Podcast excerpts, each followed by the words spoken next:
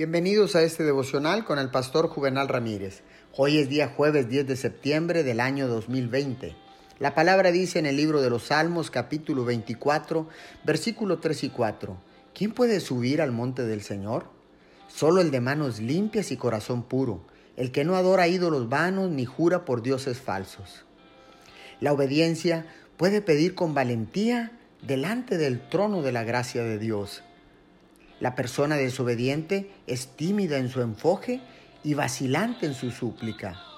Tal persona se ve detenida por su mal proceder. El hijo obediente que pide llega a la presencia de su padre con confianza y con valentía. La obediencia nos libera del temor a actuar en desobediencia y en cambio nos da la valentía. Hacer la voluntad de Dios sin vacilación es el gozo y el privilegio del hombre exitoso que ora. Quien tiene manos limpias y un corazón puro puede orar con confianza. Oremos, bendito Padre Celestial.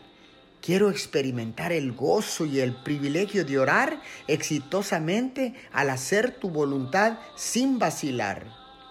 Espíritu de Dios, guíame aquí en la tierra para orar correctamente, exitosamente y obedientemente. Te lo pido en el nombre de Jesús. Amén y amén.